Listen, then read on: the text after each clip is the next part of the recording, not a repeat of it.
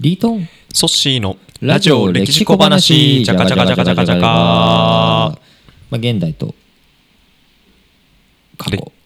歴史過去。をつなぐラジ歴の時間はい。がやってまいりましたが、えー今回はですねロシロシア。アをテーマに取り扱っていきたいと思うんですが、はい。まあ、ロシアという国どんなイメージがありますか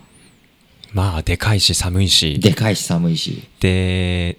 あと政府の力が強そうな印象がやっぱり、なるほどね、プーチンさんの印象がやっぱ強いうんうんなっていうのもありますし、あとはちょっと前だと、あの、サッカーのね、あの、本田選手が活躍してたっていおーう、なるほどそんなイメージもありますし、最近だとピョンチャンで、うフんうんィギュアの女性、活躍してたんであーはいはいは、うん、なんかそんなイメージ、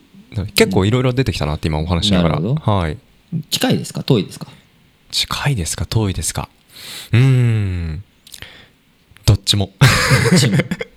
どっちもでもなんかやっぱり首都とかはね、もううんモスクワの方が遠いので、うん遠いのかなとかなるほどうん印象はある日かもしれない本が国境を接している国ってどれぐらいあるんでしょうね国境を接している、はい海越しにで すか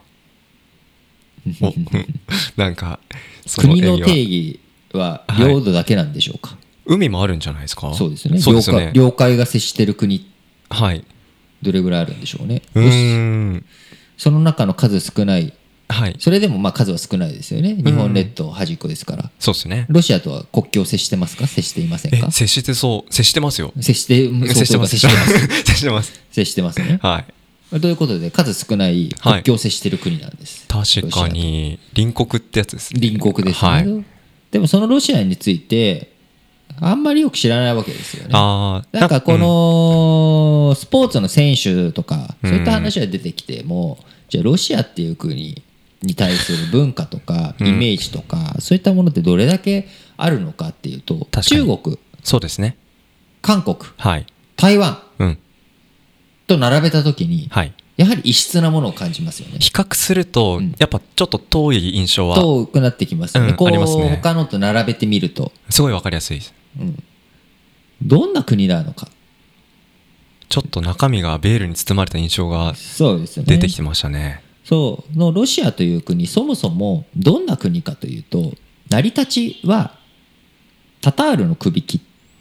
かはらい解放されて独立して作られていった国なんですけれども、はいタタールというのはモンゴルのことですおモンゴルだったらち、まあ、比較的近いモンゴル帝国って知ってますかはいヨーロッパの端っこからはい中国はいユーラシア大陸のほとんどを制覇したうんうんモンゴル帝国日本にも攻めてきましたよ日ね本にも攻めてきたはいので、まあ、それの一部だったわけですそこから独立首引きっていうのはあの牛とか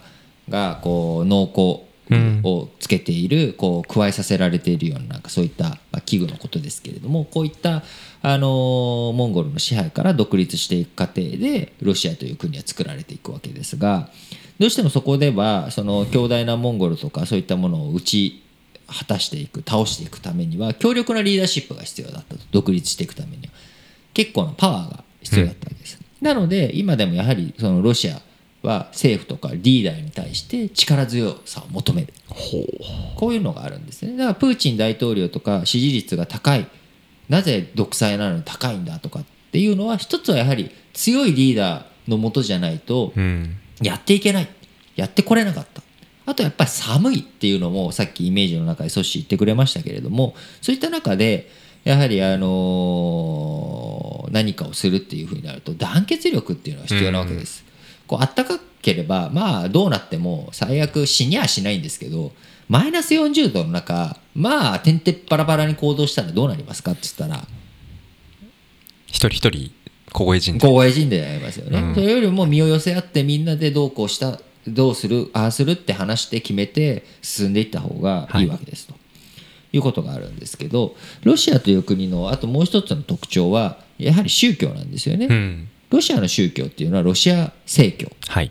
なのでローマカトリックともそこから分派して生まれたプロテスタントとも違うものなんですね。このロシア正教というのはギリシャ正教から流れて作られていて、まあ、各言語言語で、あの各変わっていくのでセルビア正教会とか各地に生まれていくんですけれどもロシア正教会というのはギリシャ正教会のお後継者だと名乗るんです。こうギリシャ正教会というのは、まあ、コンスタンチノープル今のイスタンブールを首都に栄えてたわけですけれどもオスマントルコに滅ぼされてしまった以降ギリシャ正教会っていうのはある意味こうイスラムに征服されてしまったんですが、その流れを組んでロシア正教っていうのは、えー正当な正教会なんだという主張をするんですけれども、はいなんでそんな主張ができたと思いますかロシアとギリシャって全然ね距離も違うし、場所も違うし、なぜそれができたのか誰かのリーダーシップがあったんですか誰かのリーダーシップがあるんですけどここは血縁なんですよあね。血縁なんギですねギリシャうのんその、コンスタンチノープルの皇帝のうんこう娘はい、皇帝の息子の娘かな、うんうんあのーまあ、皇皇帝の一族の娘を妻にめとって、はいでそこからこう自分たちは後継者としてロシア正教会っていうのは、まあ、皇帝なんだというふうに名乗っていくわけです。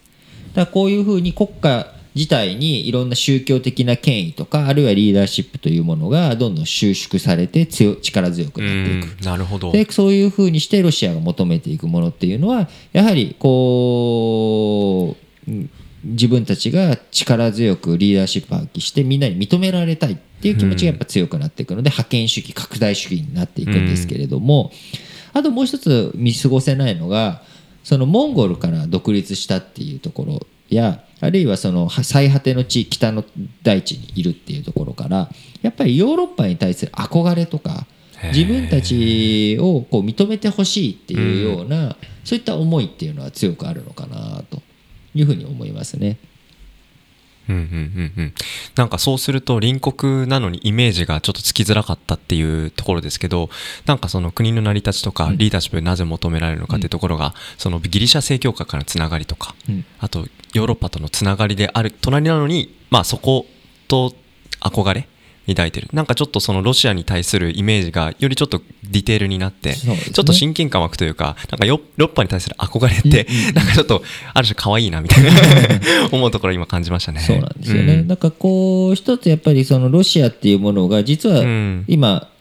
す僕が説明したことに対して、うんあんまり違和感を感じなかったと思うんです。そうですね。すっと説明されると、うんあなるほどなと思ったと思うんですけれどそもう。だからよくわからなかったんです。ほどういうことかというとヨーロッパだったらヨーロッパっていう定義の中に入るはずなんですけど、う。なるほど入。れてなかった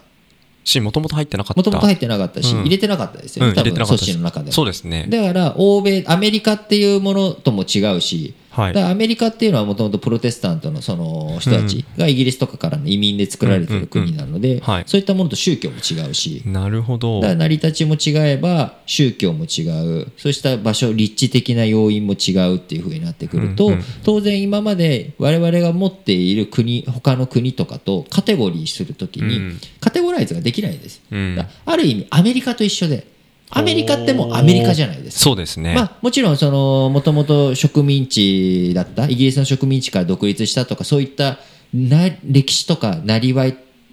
とかを知っているし、まあ、何より日本人としてアメリカっていうのは、まあ、同盟国っていうこともあってよりよく知っているっていうのはあるから分かってますけど、じゃあロシアってどうなのってなると、うんうんうんそう定義づけられないだから我々ってロシアのことがよく分かってこないんですよね。うんうんうんうんだかなるらほどそういった凍てつく寒さに、あのつながってしまっているロシアですけれどもやっぱり北で我々北のお北海道あるいはそのオホーツク海だけでなく、まあ、ウラジオストクなんて日本海の向こう側にあるわけですし、うんそういったロシアが隣国なんだ隣の国なんだっていうことをしっかりと意識しながら向き合っていくっていうことが大切なのかなと思っています。うんうんうんなんかお話を聞いてすごくなるほどなと思ったんですけどそもそもロシアっていうところに対して漠然とよくわからないけど他と違うなっていうなんかそういった感覚がなんか今お話聞いてまるで変わったところこの事実がまた面白いなと思ったラジオ歴史小話でしたはいありがとうございます、えーお相手はリートンとソシでした